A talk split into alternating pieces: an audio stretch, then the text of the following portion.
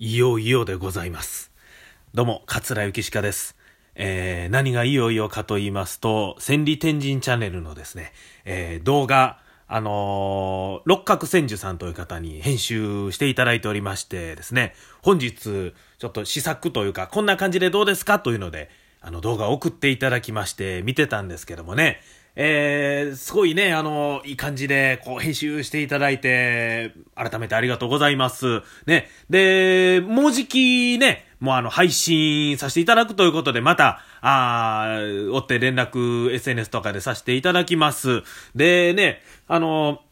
普段こうやってラジオね、撮って自分の声を聞くという機会ありますけども、この、あんまりね、動画で、落語はね、あの自分の、まあ見たりすることありますけど、この、あんまり自分の動きというの見たことなかったんですけどね、見てますと、首がね、なんか傾いてますね、僕ね。癖というか、これ、あの、ずっと自分でもこう思ってたんですけど、これなんで傾いてるかって言いましたらね、どっちかというと、あの、右側に傾いてる。これはね、あの、おそらくバイオリンのせいじゃないかなって僕思ってます。バイオリンをこう左の、あの、顎の方にギュッと挟むので、この、ちょっとこう、それやったら左に傾くんじゃないかと思いきや僕はその挟んでる分、ここに、こう、物が入ってるから右にぐっと押されて傾いてるという、この状態に慣れてましてね。だから、こう、バイオリン構えてない時もちょっとこう右に傾いてるから、あ、こういう動画を見て、あ、まっすぐにするためにはちょっと意識して左側にか首を曲げといた方がいいんやなとか、そんな、あことも考えながら見させてもらいました。え、はい。近日公開予定でございます。カミングスーン。ちょっとわざと英語で言うというね、えー、ゆきしかラジオスタートですゆきしかラジオさあ、皆さん、ニックネームってありましたか？ね、ニックネーム、あだ名とも言いますけどね、僕はね、古谷なんで、ふっちゃんって呼ばれてました。これが、うん、支持率ナンバーワンでございます。はい。つっちゃんっていうのも昔、つよしやからありましたけど、まあ、すぐなくなっていきました。ふっちゃんか、ふっちゃん。これ分かれますね。人によってね。うん。ですけども、まあ、いろんなニックネーム、こうね、年代とともにありました。はい。まあでも、年代通して、このふっちゃん、ふっちゃんが今でもこう、一番親しまれてる、うん、ニックネームかなと思います。はい。自分の中でね。えー、で、中学校の時僕ね、結構顔にニキビが多くてね、もう顔というかもう首の辺とかもうブツブツでね、出来物多かったので、友達からあの、仏滅って呼ばれてました。このカレンダー見て、仏滅の日やったら、わ、お前の日や、とか言って、ね、ちょっと、まあ嫌がらせみたいな、ちょっと、まあ常にこのあだ名では呼ばれてないですけど、ちょっとこう、いじり的な感じで呼ばれてね。で、あと、ブチキングとか言われてましたね。あの、ドラクエでいてるんですよ。あの、ブチスライムのちょっと強いやつでブチキングっていうの。そんなんちょっとおちょくって呼んでるやつもおりましたね。まあまあ、はい。で、高校に入りましてね、まあ野球もずっと、えー、やってたので、結構汗かく機会があってね。で、僕、も汗めっちゃかくんですよ。ね、あのー、ちょっと辛いもんとか、もう辛いもんじゃなくてもご飯食べた時特にかな。もう、すごい汗の量でね。もう、ぼっとぼとになるんですよ。ほんまに水たまり、ほんまに水たまりできるぐらい汗かくぐらい汗かきで。で、ね、野球の練習なんかしたら、もうそら、みんなと同じ練習しても、かなり汗でびっちゃびちゃになるんで、僕、汗だるまって呼ばれてましたね。うん。まあ、これも時々ですけどね。まあ、高校の時だけじゃないですね。僕、小学校の時もね、よう汗かいてね、体操服、なんかね、体操服僕、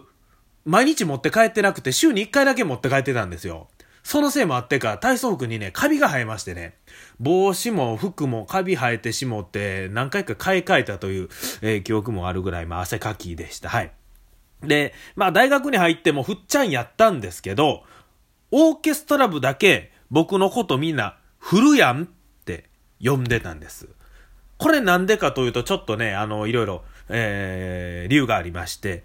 僕、まあ最初、もともとずっと、運動部やって、で、オーケストラに入ってっていうので、あんまりこの文化部に馴染みがなくてね、えー、なんとなく馴染まれへんとこがあって、えー、学部とかでは友達がおったりして、そこではまあ、ふっちゃんふっちゃんって呼ばれてたんですけど、うーん、ほとんどオーケストラ内で喋ることなく、1年ぐらい過ごしてた時期があって、で、大体ね、こう、新しい友達と仲良くなったら、えー、ニックネーム、あだ名なんて呼んだらいいの？えー、俺、ふっちゃんって呼ばれてたで。ああ、じゃあふっちゃんなって。こういう会話でスタートするんですけど、僕の場合はそういう会話もなくずっと言ってたんです。で、えー、1年ぐらい経った時の合宿で、なんかアンサンブル大会というなんかこう隠し芸大会みたいなね、そんなんがありまして、まあ普通に演奏したりとかいうのがほとんどなんですけど、僕そこでね、ちょっとバイオリンを弾きながら、なんかちょっとこう小話みたいなのをするという、まあ今で言うたらバイオリン漫談的なことをそこでやったんです。ね。ちょっと思い切って、ね、自分の殻を破ろうということで、あの、なんか一言言っては、あの、当時ね、双剣美茶。ててれれ、てれれ、てれれ、てれんでれん。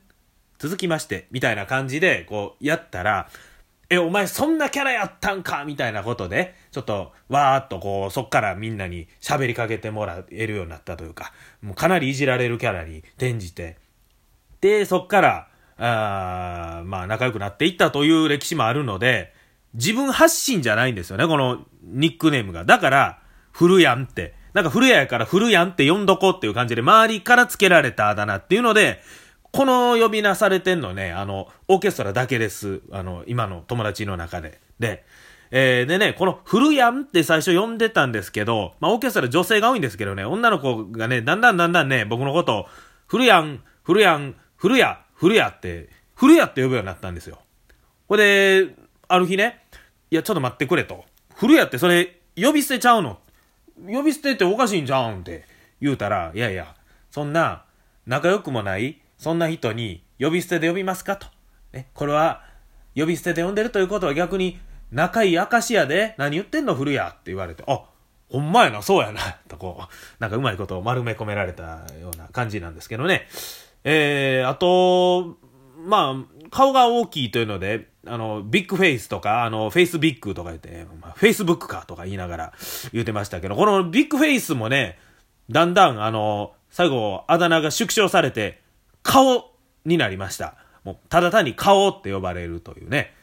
まあまあ、でも一番フルヤンが多かったかな。うん、ある先輩にはね、フルヤンダッシュって呼ばれてましたね。あの、カロヤンガッシュって、僕これ知らなかった。カロヤンダッシュやと思ってたら、これ育毛剤のカロヤンガッシュなんですね、が。このカロヤンガッシュになぞらえて、フルヤンダッシュっていう風に呼ばれてもいました。ある先輩限定ですけどね。うん、だから、その先輩が僕の顔見たら、フリアンダッシって、ダッシュって言うんで僕もなんか、その先輩の方に走っていくみたいな、そんなノリが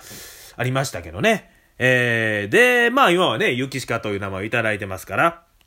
まあニックネームというのもそんなないんですけど、お客さんからこう、ユッキーって呼ばれたりとか、あの、ユキシーって呼ばれたり、ユキちゃんって呼ばれたり、えらい可愛らしい、なんか女の子みたいな感じになっておりますけども、うん、まあね、これ小学生にも言いますけど、ニックネームってまあ自分が呼ばれて嫌じゃない呼び名ですから。まあ、あの、なんて呼んでくださっても構いません。はい。まあ今言った呼び名の中でね、えー、仏滅とかはちょっとやめてくださいね。それ以外やったらもう何でも好きに呼んでいただけたらいいと思います。ゆきしかラジオ、まだまだ続きます。ゆきしかラジオさあ、えっ、ー、と、スマホを見る時間がね、今の時期は増えております。ブログもね、アメブロやっております。桂ゆきしかのブログということで、えー、このゆきしかラジオのトップにもね、あのー、SN、各 SNS の、え、URL、そしてブログの URL 載せてますんで、また見ていただけたらと思います。で、あのアメブロってね、なんかジャンルを設定するんですね。せんかってもいいみたいなんですけどね。なんか一応まあ設定しようということで。どれで設定しようかなと思って見てたら、なかなかこう当てはまるのがないので、とりあえず僕は、アラサーで登録してます。はい。アラサージャンルのブログでございます。はい。で、ね、なんか、そういうブログ書いてたら、時々、なんか、いいねみたいなのをね、あの、知らんブロガーの人からもらったりするんですけど、どういうブログ書いてるんやろうなと思って、こう見てたら、やっぱり、いろんなね、こう、ジャンル絞ってというか、あの、ある人はチョコレートが好きやという人がいてて、もうチョコレートのことばっかり書くブログとかあって、で、ハッシュタグっていうのはありますよね。僕も修行明けてからこう SNS っていうのをね、結構本格的にやり始めたので、あんま知らなかったですけど、あれがね、やっぱり重要みたいで、ハッシュタグで例えば、えー、ゲームってつけたら、そのゲーム好きな人、が検索した時にそれちょっと引っかかって、えー、見てもらえる可能性が出てくるというので、えー、僕の友達がね、なんか、あの、映画好きでね、映画のこといっぱいこう、インスタグラムでバーっとこう、レビューみたいな、結構長文でバーっと書いてたみたいなんですよ。で、え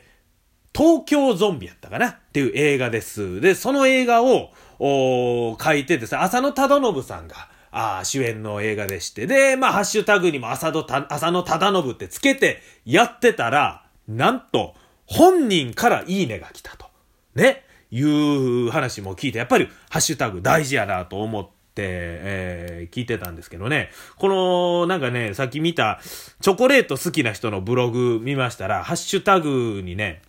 まずチョコレートって書いてるんですよ。これはわかりますと。で、その横にハッシュタグ、チョコって書いてるんです。ほう、チョコレートもチョコもどっちも書いてんやなと思って。で、その隣見たら、チョコレート好き。チョコ好き。チョコレート大好き。チョコ大好き。どんだけ書くねんと思って見てましたけど、やっぱり、チョコって調べる人もいるし、チョコレートの人もいる。好きって調べる人もいるし、大好きって、だからもう受験的に、もういろんなパターンやってるんやなという、やっぱりこうね、う SNS というかネットやっていく意味で、上ではね、こういうことも勉強していかなあかんなと思ってる次第でございますが、あ気づいたら残り30秒でございます。えー、他にもいろいろ喋りたいことあったんですけど、今日はまあこの辺でございます。